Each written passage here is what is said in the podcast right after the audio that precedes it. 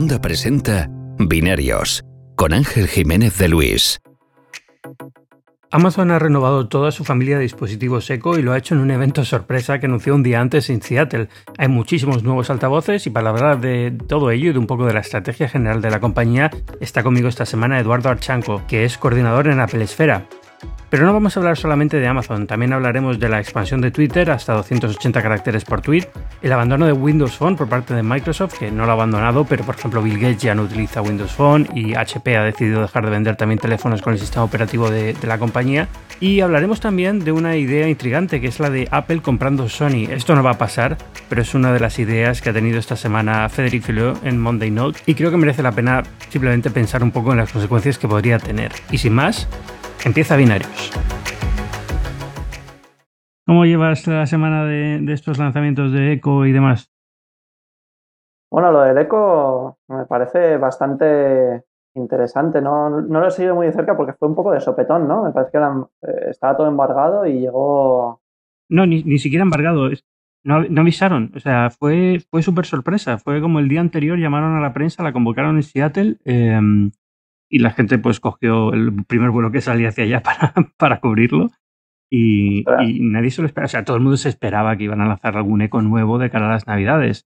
Pero, pero yo no creo que se esperaran tantos ecos y no creo que se esperaran que fuera tan de sopetón, ¿no? Uh, no sé cuántos hay. O sea, eh, ¿Cinco? ¿Cuatro o cinco?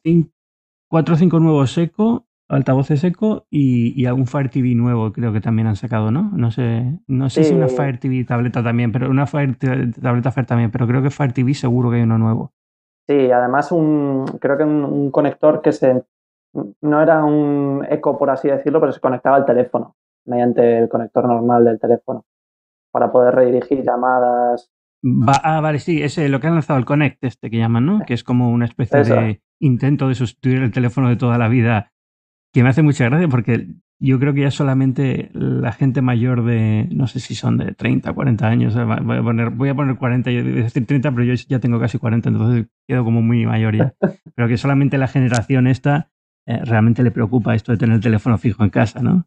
Sí. Ah, yo creo que para la mayoría de la gente lo del teléfono fijo en casa ya casi es una molestia más que una, un añadido, pero por ejemplo a mis suegros en, en Estados Unidos todavía les cuesta pensar en no tener una línea fija en casa, porque para ellos es como bueno, y si lo que quiero es llamar a la casa de alguien, no necesariamente a una persona dentro de la casa, ¿cómo lo hago? Es, un cambio de generación raro, pero este producto va un poco enfocado a ellos, porque creo que es, un dispositivo que se conecta a, la, a, Internet y permite llamar a números fijos, y que recibir llamadas de números fijos y recibir llamadas de emergencia y hacer llamadas de emergencia, que es un poco los problemas que tienen eh, los sistemas de voz IP. Así que, pero, pero no sé, ¿cómo ves lo de la estrategia de eco de Amazon? por eso quería traerte aquí un poco al programa y hablar contigo, que todavía no te, habías traído, no te había traído, tenía que no te escucharte.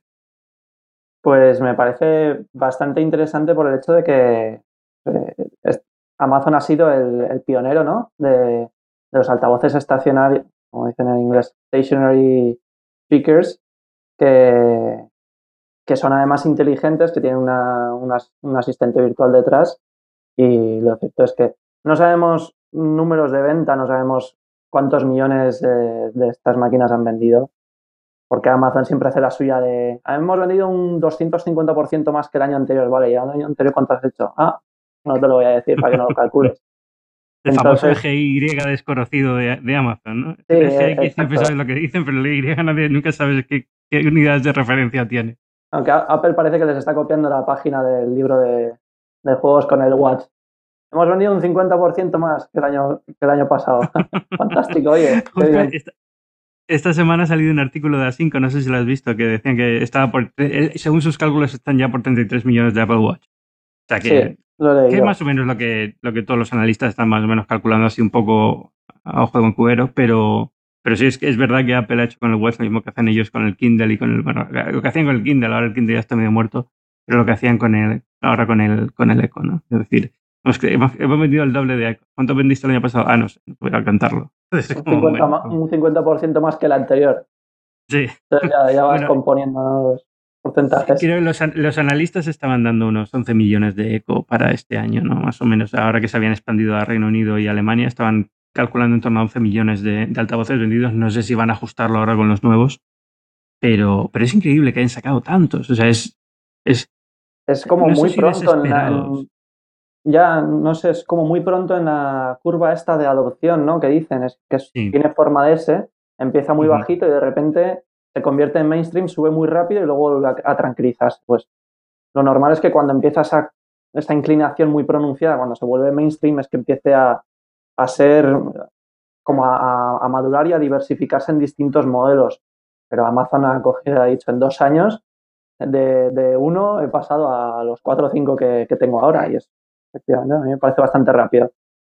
Sí, bueno, yo lo que pasa es que están teniendo mucho éxito en Estados Unidos, por lo menos. Eh, la idea de Alexa ya ha calado bastante en los hogares y, yo creo que simplemente están aprovechando esto, ¿no? Se dan cuenta que, que, este año Google va a intentar entrar en puntos de precio más bajo, viene Apple con HomePod detrás y entonces vamos a darlo todo ahora en este, en este trimestre porque va a ser el trimestre decisivo para, para afianzarnos, ¿no? Para partir de aquí mantener la marca de Alexa y mantener la marca de, de Echo en los, hogares. Porque los altavoces eh, no han cambiado tanto. Al final, eh, el nuevo Echo es muy parecido al anterior, mejor sonido, porque el primero tenía muy mal sonido. El Echo Plus es simplemente, el, Echo Plus, creo que es el, mismo altavoz, el Echo, pero con el controlador de, domótica integrado. Y, lo único que han cambiado, sí, parece que se ha repensado un poco la estrategia de los de vídeo porque tampoco estaba funcionando muy, muy bien. ¿no? La gente no recibió muy bien el Echo Show. Y entonces el nuevo este que han sacado, que es más pequeñito, que es el Echo Mm, ¿Cómo se llama? Eco Spot. Eco Spot, eso es, Spot, eso, correcto. Bueno, pues ahora ya me he perdido en lo que te iba a comentar. Bueno, que sí, que es, es, un poco la que ha repensado la estrategia del show, que era un poco más grande y el diseño no acababa de convencer, entonces este es como más pequeñito, lo puedes poner por ahí. Eh, no, no sé, eh, yo sigo viendo que tiene una ventaja respecto a Siri, respecto a Assistant de Google, en el sentido de que la gente ya asocia a Alexa como el asistente del hogar, ¿no? Como la, voz de la casa. Eh, y en ese sentido es como lo del, lo del, teléfono, ¿no? Lo de que la, casa tiene un asistente propio, que es Alexa, y luego a Siri es el tuyo personal, pero no, no, no tienen por qué estar mezclados, ni tiene por qué uno estar en el dominio del otro. Y eso Amazon lo ha hecho muy bien. Y yo creo que, por sorpresa, yo creo que nadie se esperaba que Amazon fuera a tener relevancia ya en el mercado del, hardware, ¿no? Después del, fracaso del teléfono.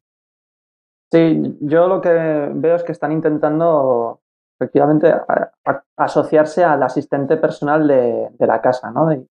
y quedarse con ese, con ese campo. Pero también me he dado cuenta de una cosa, es que si te fijas en, todas las presentaciones de productos que hacen, o las imágenes promocionales que hay por ahí, eh, es como si el smartphone no existiera.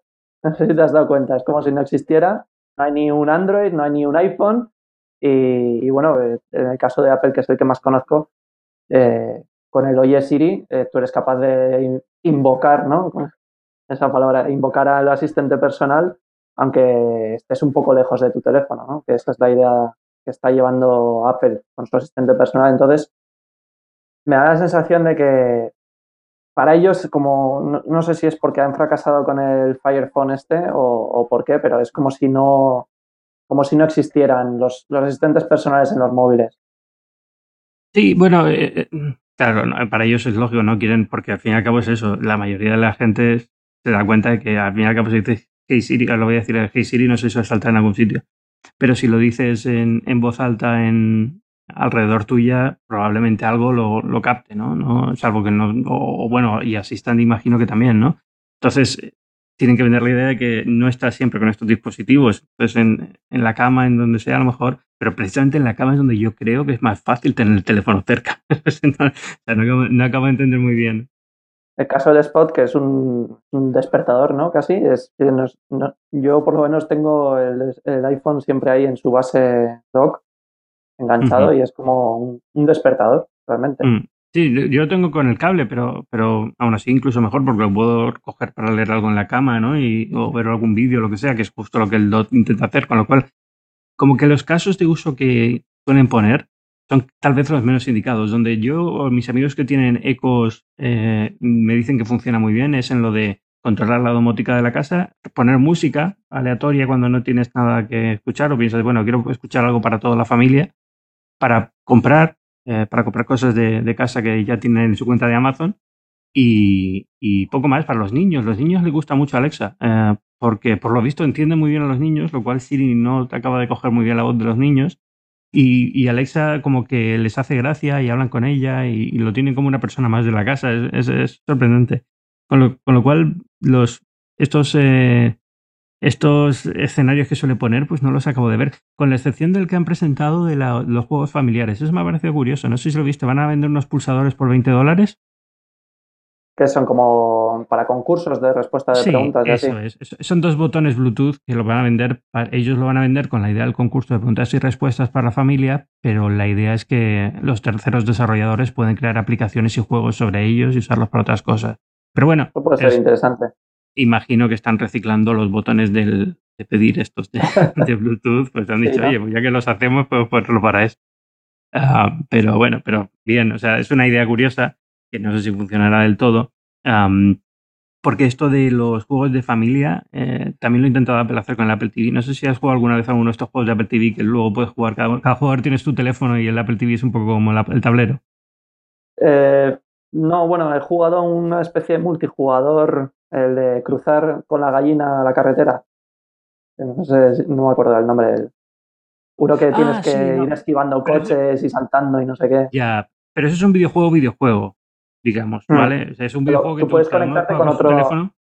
Exacto. Mm. Cada uno juega con su teléfono como mando, pero se ve en la pantalla la partida. Eso es, ¿no? Sí, y con el Apple TV tú puedes conectarte con el mando del Apple TV y también con un iPhone que esté en el mismo Wi-Fi. Entonces ahí sí que hemos jugado dos personas no, no, son juego de mesa. sí. No, o sea, yo te estoy hablando de como un juego de mesa. O sea, yo he jugado a uno de estos de, de preguntas y respuestas. Eh, pero en el que cada, cada, o sea, la pantalla de la televisión es donde pone la pregunta y la respuesta y cada concursante tiene su teléfono, o que no tiene por qué ser un iPhone, pero bueno, normalmente los iPhone, como es Apple TV, digamos que es lo fácil, ¿no? Eh, y entonces tú tienes, te rebajas la app y todos juegan al, juego este de, no sé si es pregunta y respuesta, ahora no recuerdo, creo que era algo más divertido que preguntas y respuestas, ¿no? Tenía alguna, algún elemento de dibujar en la pantalla, lo que sea. Y, y, la, y la televisión es un poco como el gran tablero donde todo el mundo lo ve. Entonces, este tipo de juegos son divertidos, pero, pero no acaban de funcionar. Es decir, yo, eh, me, lo paso muy bien cuando, esto fue hace un año, ¿no? fuimos a casa de un amigo en el campo y bueno, pues era como, vamos a pasar el fin de semana, vamos a jugar a este juego que es divertido. Y lo pasamos muy bien, pero luego no he visto que tenga un, un tirón así como muy, como muy grande fuera de ese momento. Y no sé si es que Amazon cree que puede hacerlo eh, o simplemente están apostando a ver si funciona o no, pero van a encontrarse con el mismo problema. Es que las familias hoy en día ya no juegan a juegos familiares de tablero entre toda la familia. Yo creo que, eso era de la época en la que teníamos dos canales de televisión y mucho más tiempo libre que ahora que tenemos internet y cada uno tiene su teléfono, ¿no?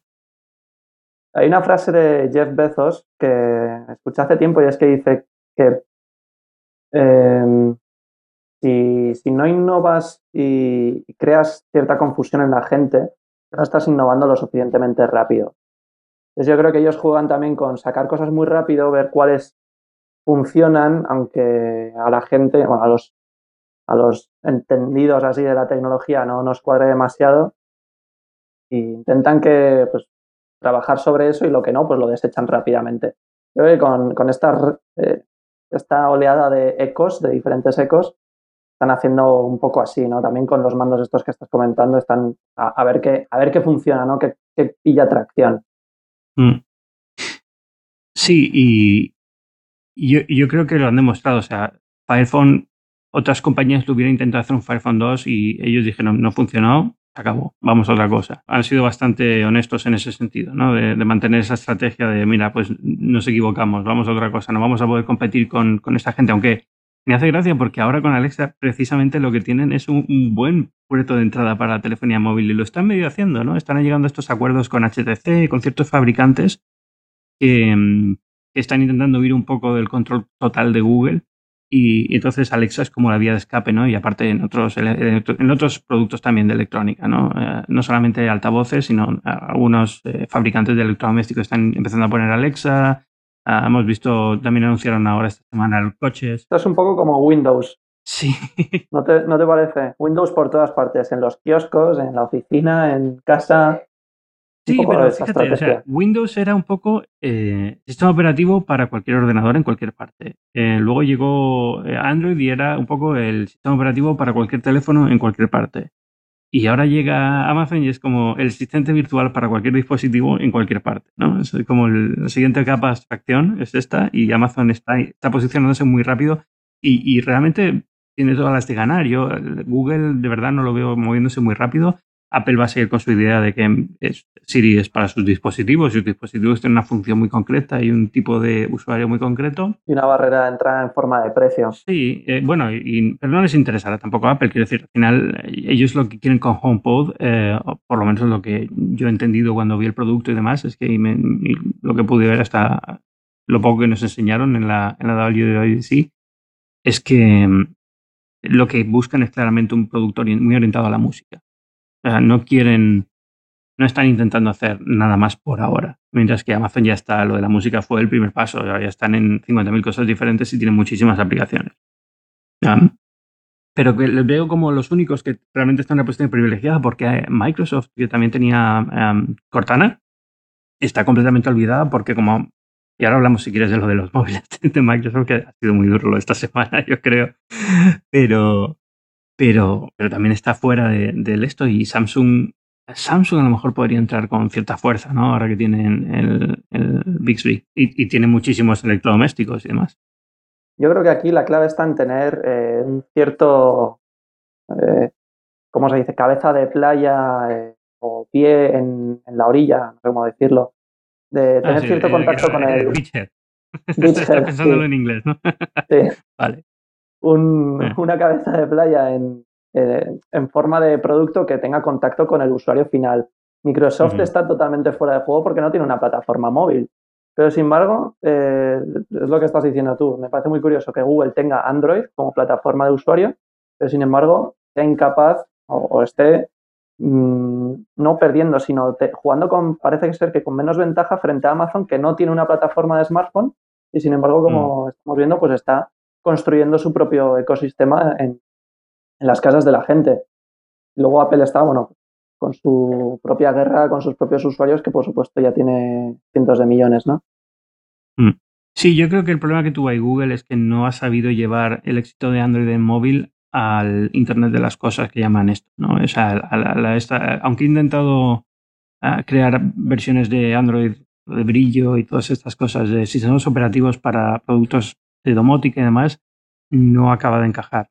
Y, Amazon ahí, digamos que entraba en un territorio nuevo, mm, tiene muy buen contacto con los proveedores y no se le percibía como una amenaza, así como a Google le pasa lo de siempre a estas compañías, ¿no? Como Apple le pasó en su momento con lo de la música, llegó a dar un pelotazo enorme en la música porque consiguió unos contratos fantásticos.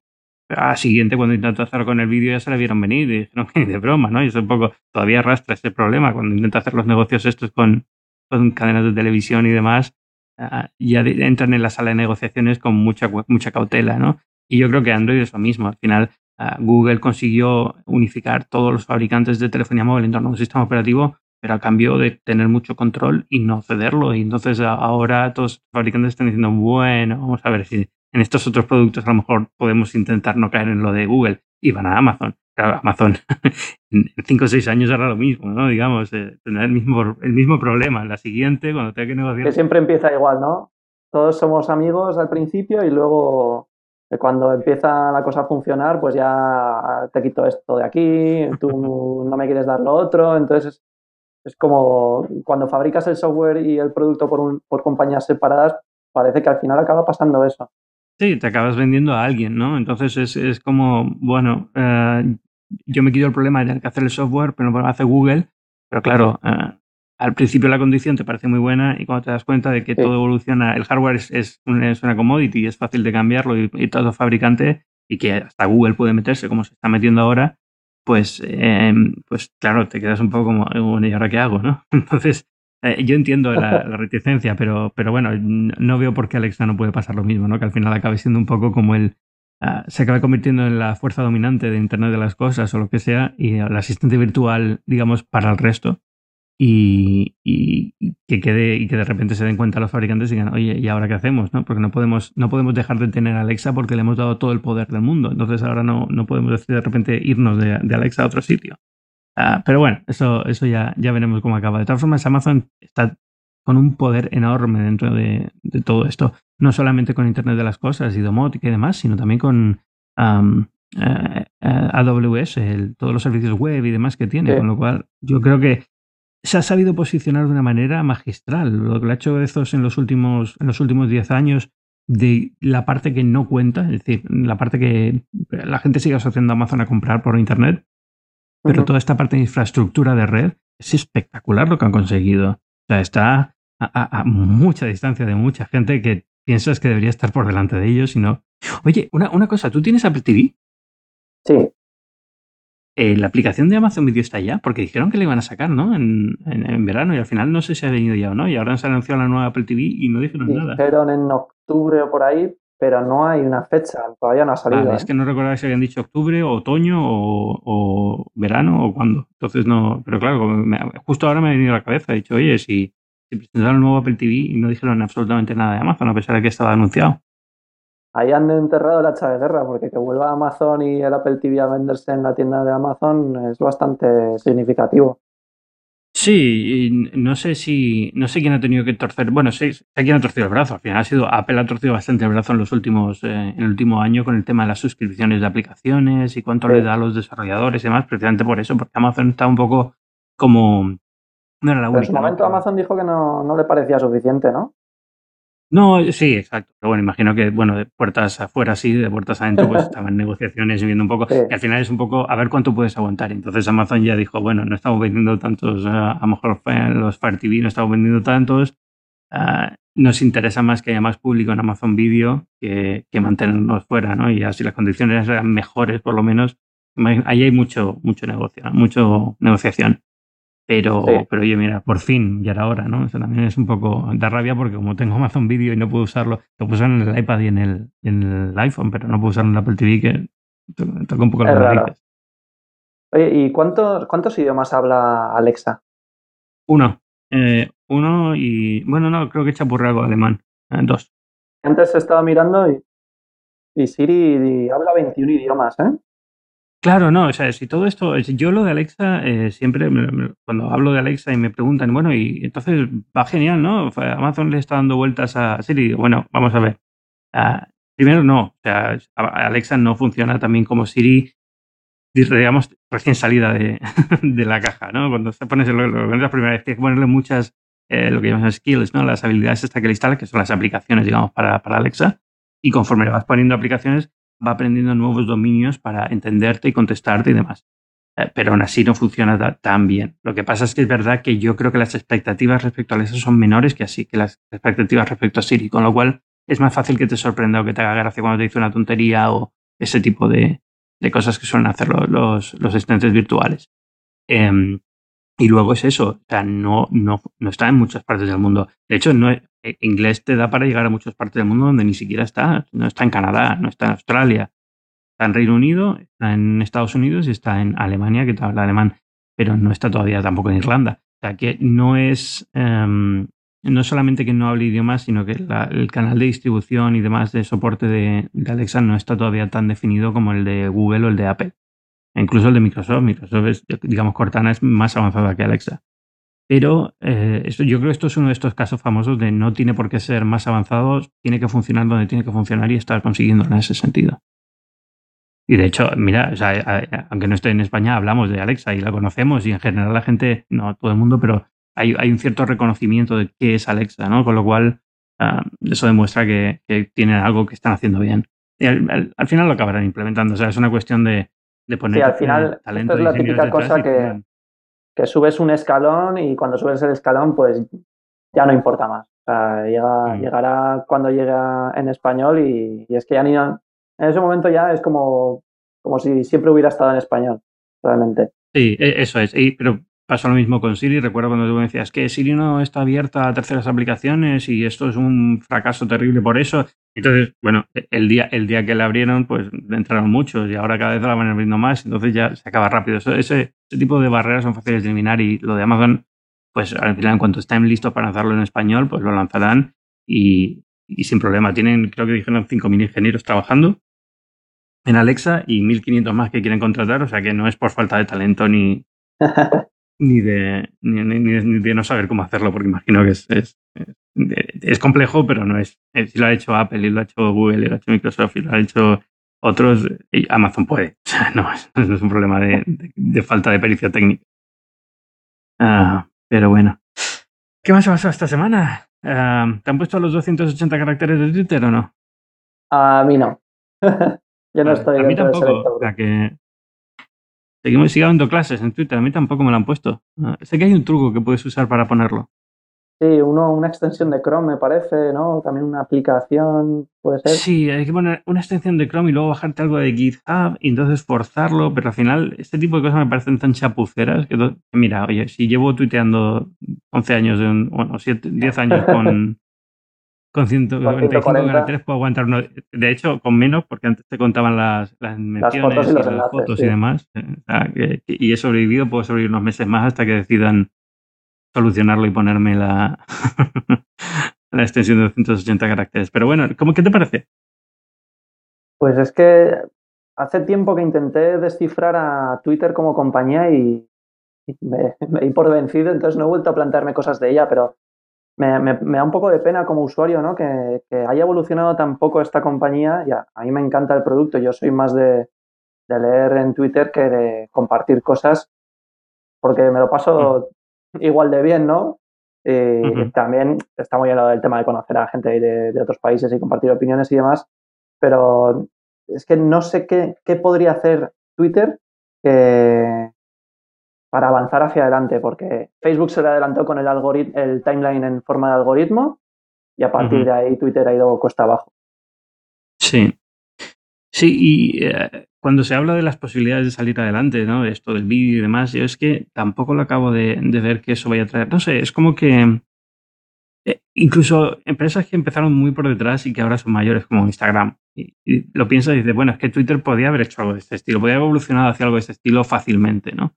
Habría perdido la esencia que tiene ahora, pero como producto habría sido mucho más exitoso. Y lo que está claro es que, no sé, a mí Twitter evidentemente es mi red social favorita, es donde yo me paso la mayor parte del día, Em, creo que han conseguido construir, digamos, la identidad digital de mucha gente. Al fin y al cabo, Twitter es quien eres en la red públicamente. Pues esa es la sensación que yo tengo. La, Facebook es otra cosa, es más para más de familia o de amigos y tal, y compartir fotos y lo que sea, pero no es. No es tan público. No, es, no es tan público. Twitter tiene un punto de, muy público que, ninguna otra plataforma red social tiene. A lo mejor Instagram ahora un poco más, pero tampoco mucho. y creo que con ciertos con ciertos límites, pero no sé, pero da rabia que no lo puedan monetizar porque es la típica empresa que no quieres que acabe en manos de otra porque probablemente pierda lo, que tiene y, por sí sola no puede seguir perdiendo dinero todos los trimestres porque tarde o temprano no va a poder seguir financiándose. Entonces, ah, no, sé qué van a conseguir. casi como un servicio público porque eh, es como, como un periódico online en tiempo real y yo me entero de las cosas mucho antes través de Twitter. Sí, no, sin duda alguna. O sea, yo no creo que haya un canal de información más rápido que Twitter. Bien usado y, mal usado también. O sea, es que te enteras de todo y muy rápido y demás. O sea, está muy bien pensado para eso. Y es evidente que todos los medios de comunicación lo utilizan. Pones la televisión y hay un logo, un, un nombre de Twitter de cualquier programa o de cualquier cosa que está pasando, un hashtag. Con lo cual, Incluso sacan noticias con no sé quién ha dicho no sé cuantitos en Twitter, el en Twitter, gobierno, Trump o y si lo dice Y si lo dice en Facebook no tiene ninguna relevancia, con lo cual evidentemente hay algo ahí que, que, es único y que ninguna otra red lo tiene, pero por alguna razón no se puede monetizar fácilmente y, y da mucha rabia. Pero es verdad que es como un servicio público. Al final Twitter yo lo pienso y digo, es que esto debería ser como el email, no depende de una compañía, sino que es un servicio que todo, un protocolo, digamos, Twitter debería ser un protocolo el que cualquiera pueda, creo que un poco lo que intentaba hacer Mastodon eh, recientemente, que al final, como todos estos clones, funcionó durante una semana y ya está. Hasta que los periodistas tecnológicos la abandonan y se pasan a la siguiente, ¿no? Bueno, sí, es que quién lo usa. Al final es, es, eso, quién está ahí, porque las redes sociales tienen que tener un contenido y no solamente un contenido, tiene que estar todos tus amigos para que tú quieras apuntarte también. ¿Cómo, ¿Cómo, se llama esto? La ley de Metcalfe o cómo se llame.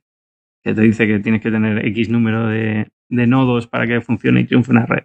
Pues hmm. no sé. Igual, igual Twitter simplemente es, es esto y esto es lo que hay y igual esto es lo que tiene yo siempre he pensado que eso está bien. O sea, yo no veo nada de malo en que no siga creciendo si tiene esta audiencia. Lo que pasa es que es verdad que en ese caso la empresa tiene que dimensionarse porque no, no, puede, no puede estar perdiendo esa cantidad de dinero entonces todos los meses. Entonces tiene que buscar alguna forma de que si no vamos a crecer más y son estos usuarios, los 300 millones, 400 los que estén, em, bueno, pues hay que hacer de esto un negocio viable con esta cantidad de usuarios. Y esa es la parte que no acabo de tener muy claro que ellos sepan cómo hacer, porque llevamos, yo, es, que, es que no conozco otro caso igual, es que los propios usuarios llevamos años diciéndoles, cobradnos por una versión pro con alguna función más, pero queremos daros dinero. O sea, yo, yo les daría dinero por una opción que me permitiera editar tweets o que me permitiera unas analíticas más profundas o que me permitiera cosas así, pero es que no, sé por qué, no, no les interesa o... Crearon hace poco una versión de amplifica tus tweets mediante publicidad y consigue mejores estadísticas a cambio de, dinero, pero no sé en qué ha quedado la cosa. Pues eh, es que no funciona muy bien. cuando lo comparas con cosas del mismo estilo en Facebook, por ejemplo, eh, no, funciona igual de bien. gastas más para conseguir menos impacto. Entonces, a los medios de comunicación la ecuación lo usan, pero no les sale igual de bien que, hacerlo en, Facebook o por ahí. Ah, al final es, es otro intento complicado. Bueno, a lo mejor pueden ir afinándolo y al final acaba funcionando, pero por ahora, en mi experiencia al menos, cuando he intentado, yo intenté probar hacer alguna promoción de algún tweet mío, a ver si cuando hice una, una, review de algún iPhone o lo que sea, a ver si funcionaba bien y venía más gente y tal, más que nada por probar, ¿eh? Y, y no noté un cambio significativo.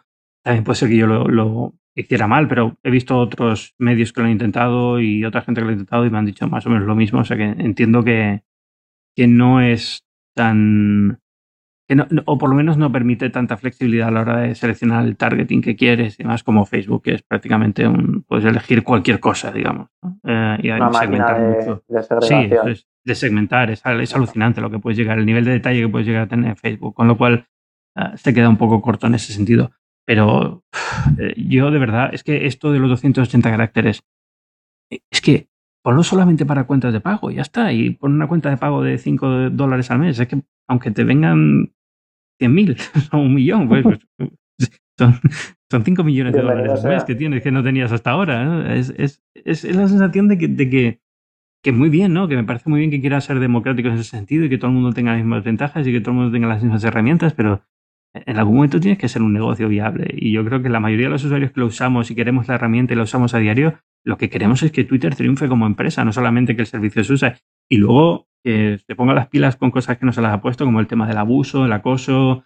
Ah, ahora eh, Trump haciendo en Twitter una especie de circo. Todo este tipo de cosas también tiene que ponerse las pilas y arreglarlas y dan pasos, pero dan pasos muy pequeños y no muy allá. Y, pero, pero, al margen de eso tiene que ser un negocio viable, yo creo. La verdad es que me da, me, da cosa al mismo tiempo, me intriga qué es lo que van a hacer en el futuro, pero por otro lado digo eh, lo que te Es que yo no veo otra salida más que acaben compradas. O sea, sí. van a seguir, la acción lleva en, mínimos bastante tiempo y son carne de cañón. Y la única razón por la que no les han comprado yo creo es porque al final tampoco le ven, eh, los posibles compradores tampoco le ven una buena oportunidad de negocio, ¿no? Es un marrón porque te tienes que hacer cargo de todo el tema de, del abuso y de, algo que se considera. lo que tú dices, se considera un servicio público. Entonces es, es como. Mm, pues, si lo compro, me tengo que hacer cargo de mantener esto para la gente que considera que esto es un servicio público y no un producto de, de una compañía. Pero bueno. Último tema que quería hablar contigo y a ver qué, qué te parece. Eh, ¿Qué me cuentas? ¿Qué te ha parecido lo de, lo de Windows, uh, Windows Phone? ¿Lo has estado siguiendo? Yo sé que tú, que tú entras más por la parte de Apple, pero... He visto que, que HP ha, dejado, ha anunciado que va a dejar de, de, fabricar un teléfono que se convertía también en PC, ¿no? Con Windows sí, correcto. Eh, pero no era uno, era el único teléfono con Windows 10 que había en el mercado. Los últimos de Filipinas. Sí, y además venía de HP, lo cual te da una idea de lo, raro que estaba el mercado de Windows, ¿no? Pero básicamente es eso. HP, eh, que era la, digamos, la, lo que quedaba de Windows, eh, de fabricantes que apoyaban a Windows Phone, con cierto nivel de, compromiso. De, caché, digamos, de compromiso, pues ir a la toalla y va a empezar a vender iPhones. O sea, digo todo. A, los clientes empresariales va a empezar a proponer iPhones pues como, como compra de, de, negocio. y esta semana también ha coincidido que Bill Gates ha dicho que también ha abandonado, abandonado Windows Phone y ahora desde hace unos meses utilizan Android. Sí, porque utiliza el Galaxy S8 porque lanzaron una edición especial con Microsoft de Galaxy S8 con algunas aplicaciones muy concretas de, Microsoft preinstaladas. Pero, pero bueno, o sea, ya, ya también te dice cómo va la cosa. Yo creo que algún otro ejecutivo en Microsoft se la ha visto con, con iPhone también.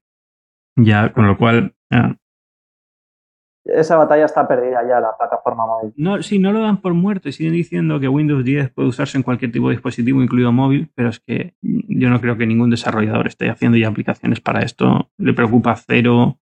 Ah, la idea esta de que se convierta en un ordenador, yo creo que tiene recorrido, es decir, es algo que conforme vaya avanzando el tiempo veremos más. Samsung también lo hace con Dex y... Sí, esto se ha intentado otras veces en el pasado. A mí me parece una idea interesante, pero tú te paras a pensar y a ti y a mí, tú y yo ya tenemos un ordenador y un teléfono móvil. Entonces, pasar a tener solo un teléfono móvil no. O sea, si no existiera ningún. Si no tuviéramos tú y yo ordenador, pues probablemente nos lo plantearíamos. Pero como no es así.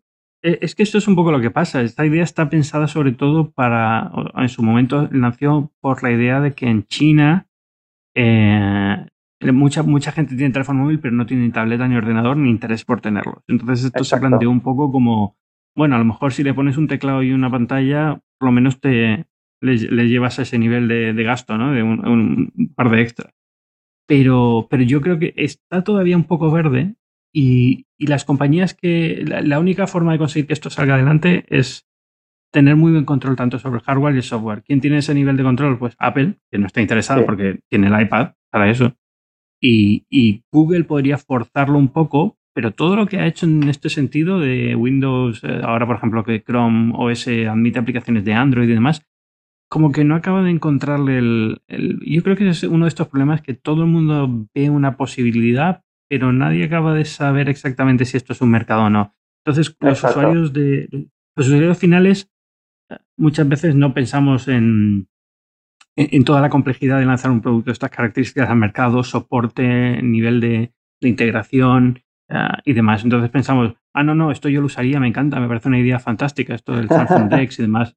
Luego lo lanzan al mercado y lo compran tres. Y, se acabó. Entonces, las empresas no son tontas. Si ven que hay un mercado muy grande, lo pensarían y lo, y lo, lanzarían. Pero si no lo hacen es porque le dan vueltas y ven que fallan, que hay fricción en ciertos puntos, que no es fácil resolverlas que requiere más esfuerzo del que, del que soluciona. Eso es, que la gente está cambiando la forma de trabajar, que eh, no, sabemos cómo va a ser el futuro, pero probablemente no tenga nada que ver con, los ordenadores, con un sistema operativo de escritorio tradicional, con lo cual, como, pues meterse es como meterse en esto para vender netbooks en su día, ¿no? Que se metieron en el tema de los netbooks, parecía que iba por aquí iba a tirar y dos años después habían perdido dinero a, vamos, a, cubos y, no había forma de sacarlo ahí, porque el netbook al final era un ordenador que no convencía a nadie, ¿no? Pues es un poco esta sensación de que sí suena atractivo, pero, pero cuando lo usas no es lo que esperas, no va a ser lo que esperas en mucho tiempo y la única empresa que podría intentar mover esto en esta dirección no va a hacerlo porque, porque dice, oye, eso, ese. Y si te vas, es que al final dices, te vas a comprar una pantalla, un teclado y tal, es que el iPad Pro tampoco te va a salir mucho más, mucho más caro. Y, y luego aparte es que te conviene tener dos dispositivos para ciertas cosas, ¿no? El teléfono para una cosa y un iPad para otra o para compartirlo. a fin de cuentas es, cierta independencia entre dispositivos y poder llevarte uno o dejar el otro y, olvidarte de mm. temas. Pero también es lo que tú decías antes de sistemas operativos de escritorio. Yo creo que eh, los chavales jóvenes de hoy en día que están con su smartphone por aquí y por allá no, han tocado un, ordenador en su vida. Y yo creo que les das un ratón y un teclado y se deben sentir como patos fuera del agua. Y, en países en vías en desarrollo, donde el principal dispositivo informático es un móvil, están en las mm. mismas. Que les das un dispositivo que parece que no. A nosotros los que estamos metidos en tecnología nos parece muy sencillo de utilizar, pero estás utilizando un ratón, que es algo que es ajeno al, ordenador, que está fuera, para arrastrar un puntero que está en la pantalla, cuando tú toda la vida has estado usando eh, el dedo para moverte por la pantalla del smartphone. Entonces, esa fricción de poner un teclado y un, ratón es algo que a nosotros nos parece natural, pero que no acerca la informática nos a la parece natural porque crecimos con esto, pero no es natural en ningún sentido. Y de hecho, la, prueba está en que hay muchísima gente que nunca pudo usar un ordenador y se sentía incapaz y tenía miedo al ordenador y sin embargo está usando el teléfono móvil o el iPad sin problema ninguno. Empezando por mi abuela, que tiene 96 años y lee en el iPad todos los días. En su vida usa un ordenador, ¿no? Es decir, hay, algo que es inherente a tener algo que, tocas y que es fácil de manipular y que sabes que esa prueba, que esa prueba de cualquier fallo, que no, que no, no vas a poder hacer nada que no tenga salida, ¿no? Que no tenga una forma de salir y volver al principio y que no, no se pierde nada. Que, que, el ordenador tradicional no te da. El sistema de ficheros que a nosotros nos parece tan, tan imprescindible, yo creo que puede llegar, es, es abrumador para una persona. ¿Dónde están mis fotos? ¿Dónde están? No, no sé. Puede parecer que estoy tratándoles de tonto, pero, pero, es que realmente tiene que ser algo muy simple y si no, pierdes a la gente por el camino.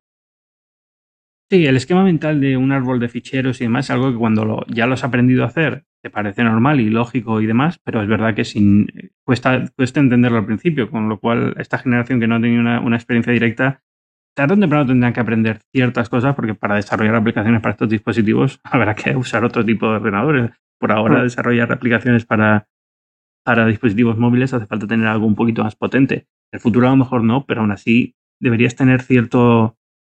Ah, no creo que lo vayas a solucionar solamente arrastrando cosas por la pantalla. Un teclado tendrás que tener un momento una forma de diseñar otras cosas. ¿no? Se, se solucionará de alguna manera u otra. Yo no creo que pase mucho hasta que veamos un iPad Pro capaz de desarrollar aplicaciones para iPad y iPhone.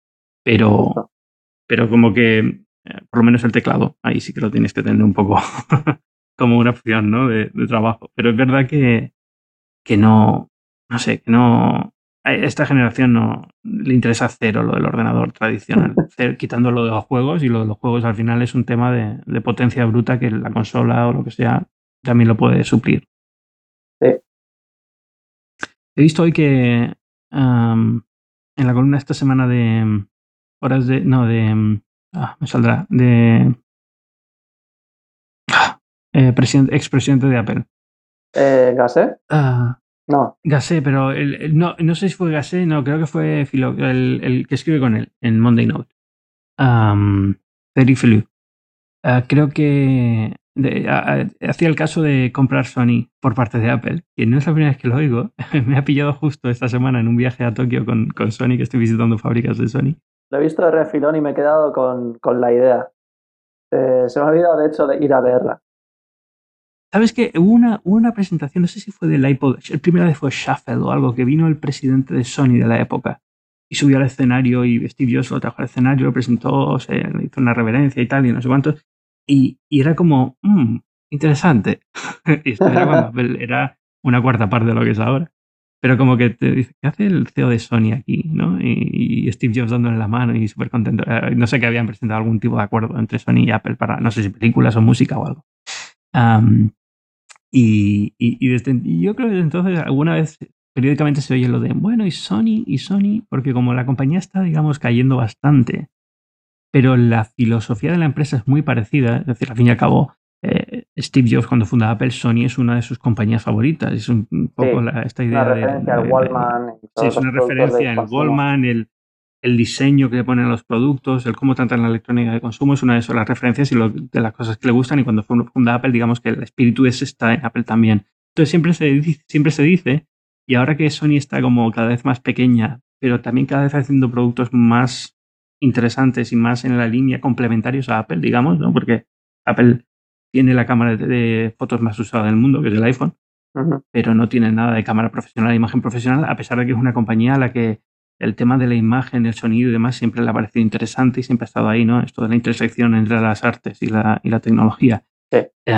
tienes el, el, amor por el sonido y la buena calidad de música, que muchas compañías pasan completamente, ya no queda casi nadie, pero bueno, Apple es una de las que le preocupa que la música sea buena, se escuche bien.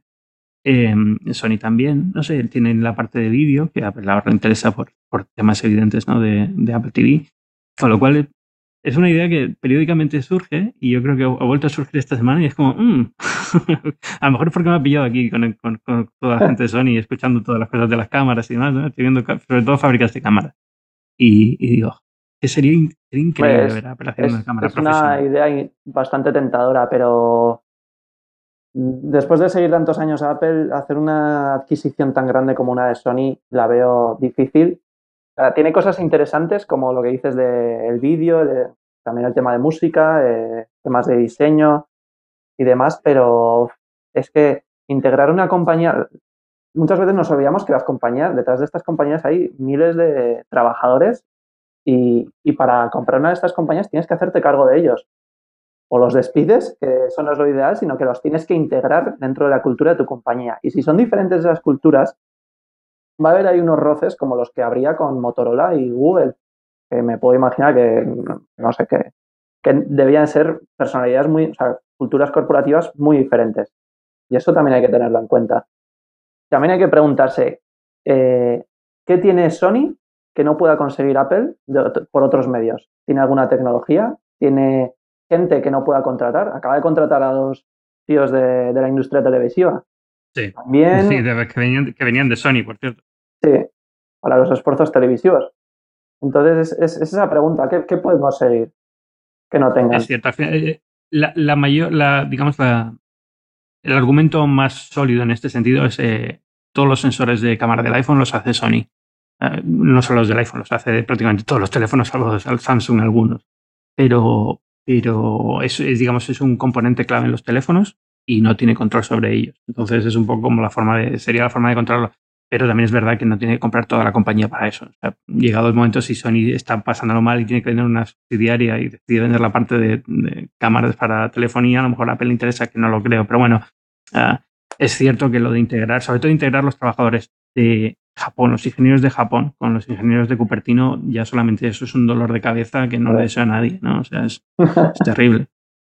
Porque aunque las culturas como compañía son muy parecidas en algunas cosas, no deja de ser verdad que la, cultura de, trabajo en Japón y la cultura de trabajo en California no pueden ser más distintas.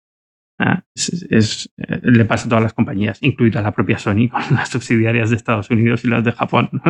Es, es, complicado entrar en este cuando tienen que, cooperar y trabajar juntos. Porque realmente se trabaja de otra forma y las formas son otras Ah, eh, sería muy complicado y por eso ah. Apple prefiere hacer siempre compras de compañías muy, muy pequeñas, porque son cuatro o cinco ingenieros que puedes integrar, muy rápidamente en un equipo de trabajo.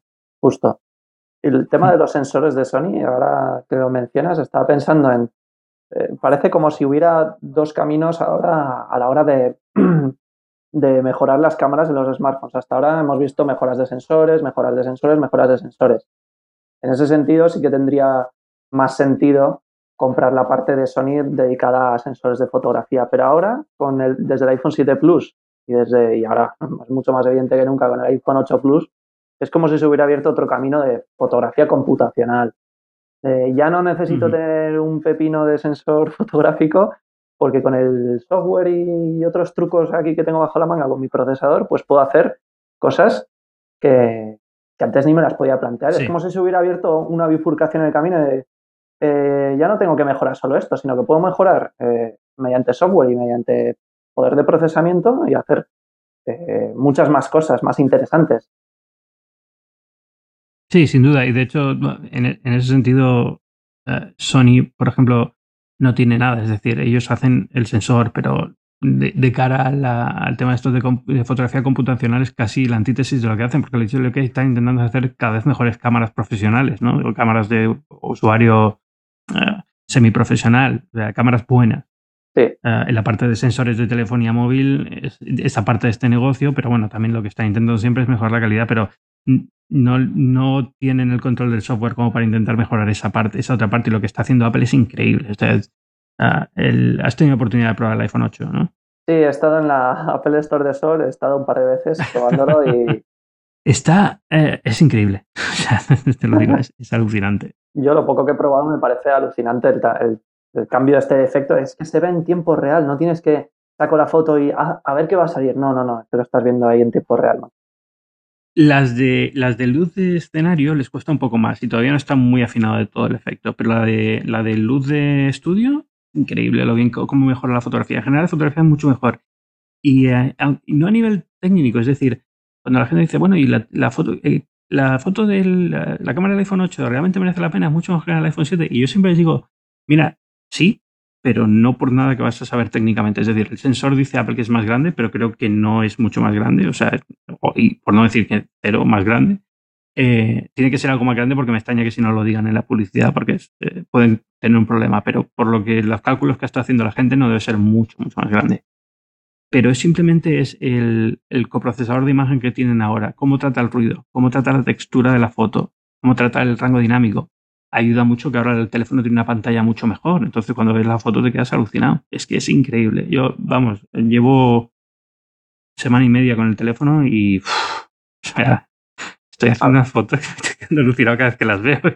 Y, oye, ah, que, me gusta mucho la fotografía, hago fotografías también con la 7 y con muchísimas cámaras muy buenas, pero, pero eh, es que el teléfono, que te haga una foto así, sabiendo que no te pesa nada, que lo llevas siempre encima, que te gusta jugar con él a ver lo que sale de la imagen y tal, y puedes hacer experimentos, eso es. reventar el mercado de. Mm, igual me compro una cámara un poquito mejor así para tal, y al final resulta mm. que con el teléfono.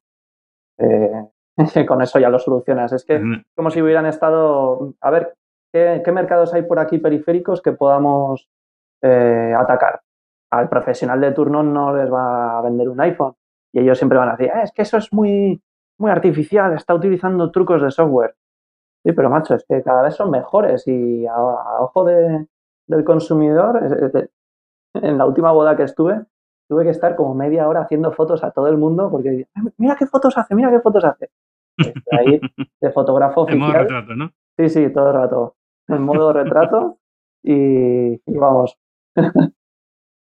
Pues, pues esto me ha pasado a mí con, ahora con el, con el 8 Plus, es que el, modo retrato, bueno, el modo retrato ya lo conocía del 7 Plus, que es lo que tuve todo el año, pero el, el, 8 Plus lo que tiene es el, modo retrato ahora mucho mejor en cuanto al, grano, al ruido que tiene la foto y demás, y, y lo de la luz de, de, de, estudio, que es de verdad mejora muchísimo los retratos.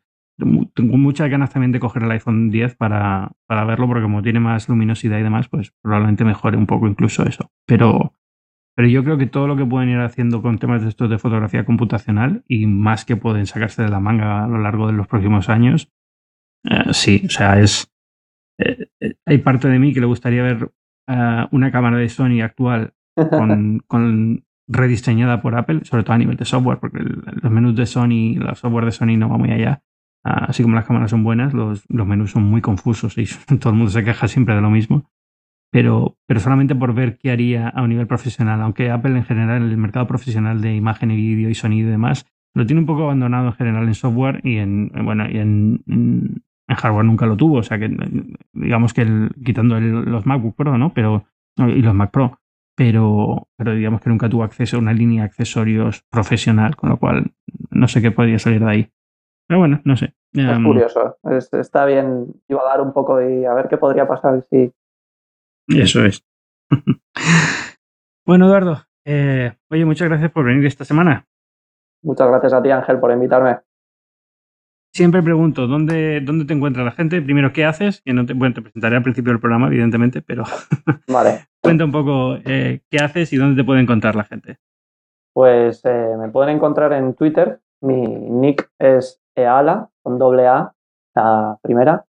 Y bueno, soy coordinador de Apple Esfera y podéis leer ahí casi todos los días y al equipo. Estás ahora en España, ¿no? Sí, ya volví hace un par de años, justo ahora. Sí, sí, te decir, yo creo que cuando te empecé a seguir estás por Canadá o por... Sí, ostras, qué, experiencia fue eso, eh, macho. Echo de menos cada día Canadá. Ya, yo echo de menos Nueva York cada día también, o sea, eso es muy complicado dejarlo pasar, pero bueno, en fin. ¿Estás ahora en Madrid? La vida es muy larga, nunca se sabe. Ahora en Japón, pero eh, te estás quedando en. este, año, este año voy a estar a caballo entre Estados Unidos y España. Y, el año que viene me volveré a Estados Unidos probablemente, pero Atlanta, que es de donde mi mujer mm. es la familia, entonces estaremos allí. Entonces, Nueva York, yo me iría mañana mismo si fuera posible, pero por temas familiares y demás es probable que no, que no vaya. Pero bueno, si encuentro alguna excusa, siempre voy a ir y, y, la vida es muy larga y nunca se sabe cuándo vas a volver a los sitios, ¿no? Entonces, eh, lo mismo te digo a ti con Canadá. Ah, nunca se sabe. lo mismo acabas de vuelta por ahí. Vale, bueno, pues Eduardo, un abrazo. Gracias a ti. Chao. Y como siempre, muchas gracias a todos los que nos escucháis. Yo soy Ángel Jiménez de Luis. Podéis leerme en las páginas web del mundo todos los días o encontrarme en Twitter en arroba Ángel Jiménez. Os recuerdo como siempre que Binarios es una producción que forma parte de la comunidad Cuonda, una comunidad de podcast en español. Tenemos muchísimos. Esta semana ha sido increíble con el lanzamiento de la nueva plataforma, nuevos podcasts que han llegado a la comunidad. De todos ellos os recomiendo uno que de verdad no podéis perderos. Lo hace Dori Toribio desde Washington. Son sus famosos hilos, ahora en formato podcast y de verdad merece la pena escucharos. Os dejo con un fragmento del primero que precisamente ha salido esta semana.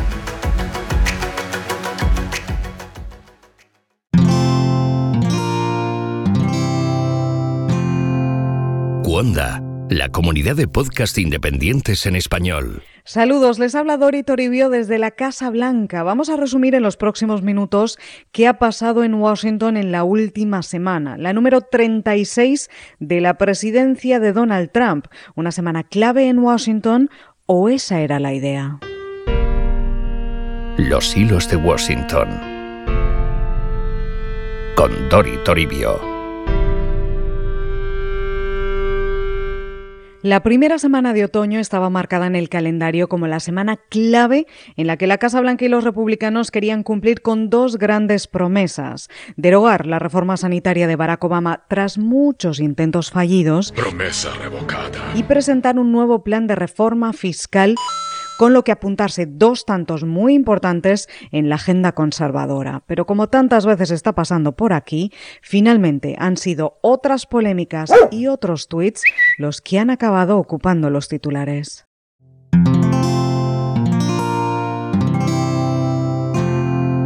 Puedes escuchar más capítulos de este podcast y de todos los que pertenecen a la comunidad Cuonda en cuonda.com.